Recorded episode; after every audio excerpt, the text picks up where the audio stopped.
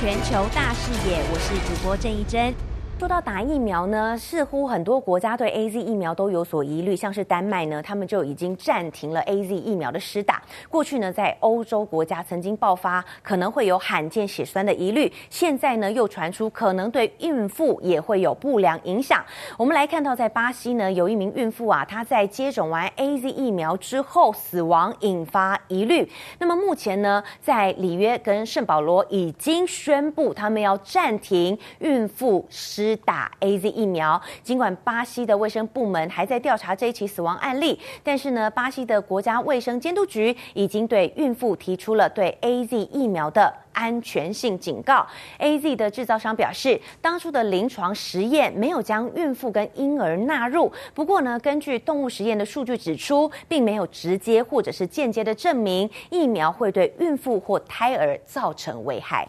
另外呢，巴西的总统波索纳洛呢，最近啊又开始动作频频了。他们国家目前也是防疫失控的状况，也是世界上染疫确诊重灾区的第三名。这一波的 COVID-19 疫情到底是如何而起呢？现在的巴西波索纳洛他似乎很想知道答案。他一直在说，到底是从实验室产生，还是呢人类吃了什么不该吃的食物？好，波索纳洛呢表示说，他们的军方啊，对于化学、对于生物辐射战的一切都很清楚。他们是否在打一场新的战争，而且他同时点名了哪一个国家的 GDP 成长最多。虽然说他没有直接点出中国大陆，但是大陆的确是 COVID-19 疫情爆发以来国家当中也是 G20 当中在去年唯一经济成长的国家。也对此呢，大陆的外交部也做出回应。目前当务之急应该是呢，各国要展开携手的抗疫合作。大陆也坚决反对任何将病毒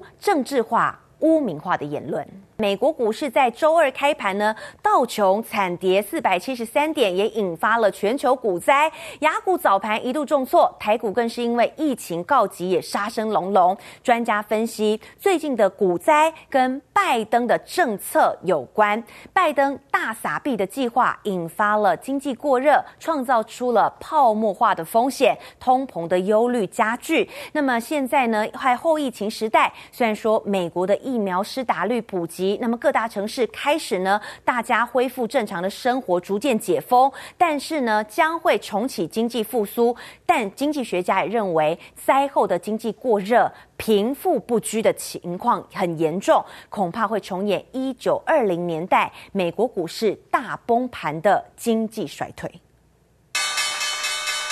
美股周二开盘开低走低，道琼指数重挫四百七十三点，创下两个半月以来最糟表现。以科技股为主的纳斯达克指数盘中跌超过百分之二，中场小跌百分之一。由于通膨疑虑再起，冠压美股连两日重挫，连带引爆全球股灾。The investments I propose tonight also advance the foreign policy, in my view, that benefits the middle class. That means making sure every nation plays by the same rules in the global economy, including China. My discussions, in my discussion with President Xi, I told him we welcome the competition. We're not looking for conflict. But I made absolutely clear that we will defend America's interest across the board. 疫情重创美国经济，拜登日前在国会提出总价值四兆美元的撒币救经济方案，也引发外界质疑，恐怕加剧通膨。拜登力推的振兴经济方案，除了要提升就业率之外，也要加强基础建设，全面抗中。不过，却遭到共和党扬言杯葛，因为拜登的这个振兴方案资金来源主要是向企业增税，还有富人也要增税，也引发经济过热，创造出泡沫的风险。and the government is just starting to spend the fiscal stimulus money from the Biden plan. A lot of that money is going to flow out to the public, and I think inevitably some of that money is going to work its way into the stock market. 再加上四月就业数据大幅低于市场预期，联准会 FDA 官员表示，虽然还是对美国经济反弹有信心，但是承认就业复苏的步伐可能比预期的还要差。 April's jobs report shows a job market struggling to rebound. Economists had expected America would add a million jobs. The economy still down 8.2 million positions in the pandemic. The job market is still in a deep hole and the damage has been uneven. Lower income earners, women, Hispanic, and black workers bore the brunt of the layoffs and millions are still out of work. And some employers report trouble finding workers. 虽然随着美国疫情趋缓，纽约餐厅百老汇陆续解封，涌现消费人潮。 专家分析，整体股市比过去一整年还要涨百分之八十。后疫情时代经济预料将大爆发，但许多历史和经济学者认为，现在和美国咆哮二零年代的状况类似，同样是灾后经济过热，股市狂飙，但贫富不均现象严重。一九二零年代，美国股市大崩盘，随后就陷入经济衰退。专家提醒，美国应该避免重蹈覆辙。有四十八年经验的首席宏观策略师杭特就警告，美股将在今年第二季见顶，最终暴跌百分之六十五到百分之八十，届时全球经济恐怕随之崩溃。记者钟综合报道。晶片危机其实也让美国相当的紧张哦。现在有很多政策呢也开始动起来，但是专家预估恐怕呢也是需要大约有十年的时间。美国的商务部长雷蒙多计划在二十号，他要召开一场半导体高峰会，主要讨论呢是受到了半导体短缺的影响。受邀的名单当中呢包括了台积电。三星、英特尔跟通用、福特等美国的汽车业者，虽然说汽车产业向拜登政府施压，要求确保汽车业的晶片供应，不过呢，政府官员不愿意动用国家的安全法律，将电脑晶片生产导向汽车业，因为也担心这样的举动会造成对其他产业的伤害。另外呢，像是苹果、微软、Google 还有 Intel 成立的游说团体，要求呢。美国政府提供国产晶片的补助，联盟要求说，国会议员透过了《晶片美国制造法》，应该要来提供业者资金，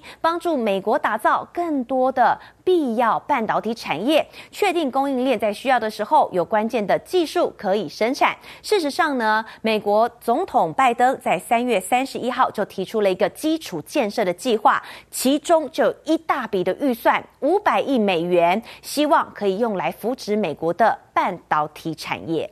拜登上任之后呢，有很多的新政策，但和很多的政策似乎也是跟着川普在走。包括了川普在二零一九年他颁布的一则行政命令，禁止美国的企业使用有国安风险的公司产品，就是他列了很多的公司企业黑名单，其中呢包含了大陆的华为，就是禁令当中的黑名单之一。随后呢，川普在二零二零年的时候，他推出了干净五 G 的倡议，敦促各各国在五 G 的建设上呢，排除华为等大陆的公司参与，国家包括了像是英国、法国、荷兰、瑞典等国，尤其是针对瑞典，大陆最近呢也做出了反制的行动，要求瑞典解禁，否则将要封杀瑞典电信商爱立信。那么，针对大陆的《环球时报》引述不具名的消息来源，大陆的电信商有邀请爱立信来参与五 G 设备的检测，但是呢，华为在瑞典却遭到了封杀。这种瑞典排除华为，而爱立信却在大陆讨订单，十四亿的这个中国人民、大陆人民会同意这种事情吗？对此呢，爱立信的回应是支持瑞典政府解除华为禁令。而最近，联合国呢也也公布了一份报告，二零二一年世界经济形势与展望的年终报告。报告当中认为呢，全球的经济正在缓慢的恢复，其中呢，大陆跟美国等主要的经济体发展的部分呢，都扮演着经济成长火车动力的角色。这个报告当中呢，对于大陆的经济预测，从今年年初的百分之七点二上调到了百分之。八点二，对美国的经济成长也预测上调到百分之六点二。至于全球的经济，则是预估百分之五点四。这个报告当中呢，其实重点就是两个，指出呢，中美两大主要的经济体快速的恢复，而其他地区，包含像是在南亚、在撒哈拉以及在南非洲、拉美等加勒比海等国家，经济成长其实还是相当的脆弱，而且具有高度的。不确定性。联合国经济和社会事务部的报告主要撰写人拉希德表示，在大陆的经济成长将会由工业的产品出口、生产以及基础建设推动，消费支出方面也会有所改善。只是呢，现在大家来看到，在美国他们自己内部也有很多的问题，像是呢，美国的东北部最大的输油管线居然遭到了骇客网络攻击，而且呢是被攻陷停摆哦，将近有一个星期都没有办法恢复正常，引发了美国民众的恐慌，许多地方出现了抢油人潮，因为这个管线如果没有办法在短期内恢复营运，可能会影响供应，推升油价。美国东北部供油主力殖民管线停摆，时许多地方出现这样大排长龙抢着加油的景象。在亚特兰大要排一个多小时才能加到油，北卡甚至宣布进入紧急状况。从维吉尼亚州到佛罗里达州，目前所知已经有一千家加油站没有可卖，价格也开始飙涨。这种现象使美国能源部长出来喊话，说几天之内问题可以解决，因此不要囤油，也不容许涨价。Federal and state officials um, will be investigating those actions if they see price gouging. 而殖民管线也对外表示，希望能够在周末前恢复系统的运作。而这起骇客事件让能源业者感受到网络安全的重要。Uh, the focus is, is going to be laser focused now. On cybersecurity。根据联邦调查局的初步调查，骇客证实是俄罗斯勒索软体组织黑暗面所做的，目的是为了钱。美国政府极为重视这起勒索犯罪事件，而美国联邦调查局和司法部正在努力调查，希望能够起诉涉案人士。记者综合报道。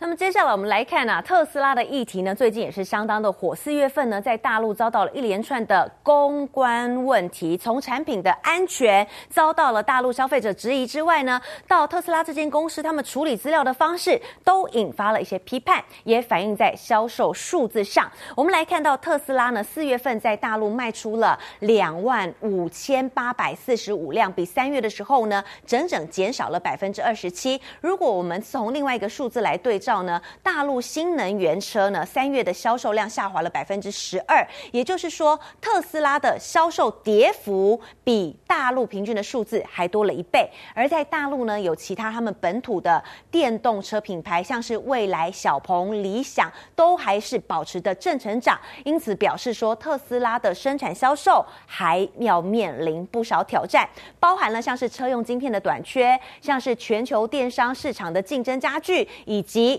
特斯拉安全性的争议，那么特斯拉的股价呢，在今年以来也是持续的下跌了，比一月的历史新高八百八十三美元，已经下跌了百分之三十了。好，另外呢，销售数字除了会反映在股价呢，其实同样的，当然也影响到了许多投资计划，像是汽车产业就分析啊，未来几年呢，大陆将会成为世界上最大的。电动车市场，二零二五年大陆的电动车销售量将会达到六百六十万，二零三零年再成长为一千八百万。所以呢，大家其实很多企业都想要抢占大陆市场。根据路透社的报道呢，由于美中贸易战产生的一些不确定性，在川普政府时期，针对大陆进口到美国的产品加征关税，所以呢，拜登政府其实对于大陆进口电动汽车也加征了百分之二十五的关税。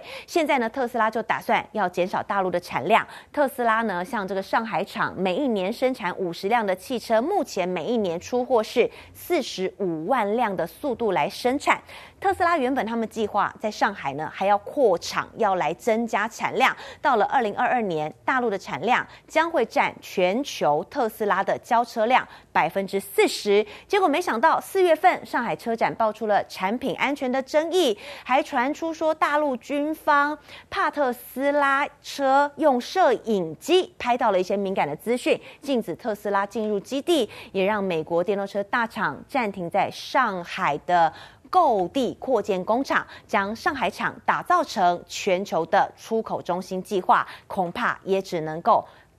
边走边看，先喊卡了。另外呢，还有一个议题啊，就是特斯拉的执行长马斯克呢，最近啊在 Twitter 发的这篇文，还真的引发震撼。他说呢，你想让特斯拉接受狗狗币的付款吗？啊，这一话此话一出啊，狗狗币的币值应声大涨，报价从零点四六美元直接弹升到零点五四美元。但是其实呢，更早前的一个上周末，马斯克在一场电视讨论会当中，他就提到了这个新的这个狗狗币啊，他一句说狗狗币的价格冲太快，结果呢，意外的让这个狗狗币瞬间就暴跌百分之四十，所以我们可以看到呢，这个币值暴涨暴跌似乎都是一瞬之间呐。啊，不少网友认为呢，马斯克这样左右狗狗币的暴涨暴跌的情况，根本是把这个狗狗币当成自己的割韭菜的标的。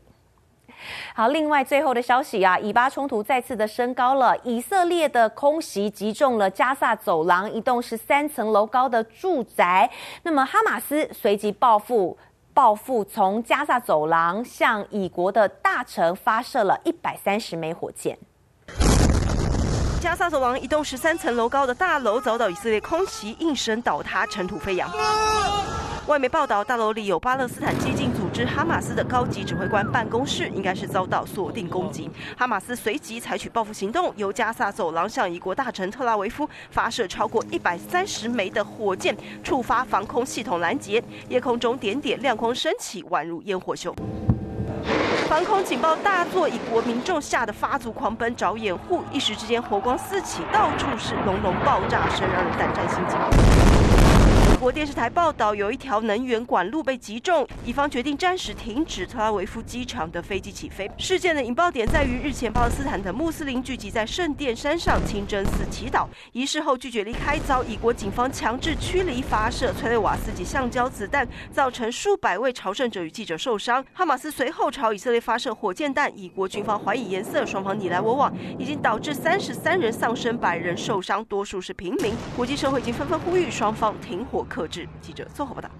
更多精彩内容，请上中天 YouTube 子频全球大视野观看完整版，别忘了订阅、按赞、加分享哟。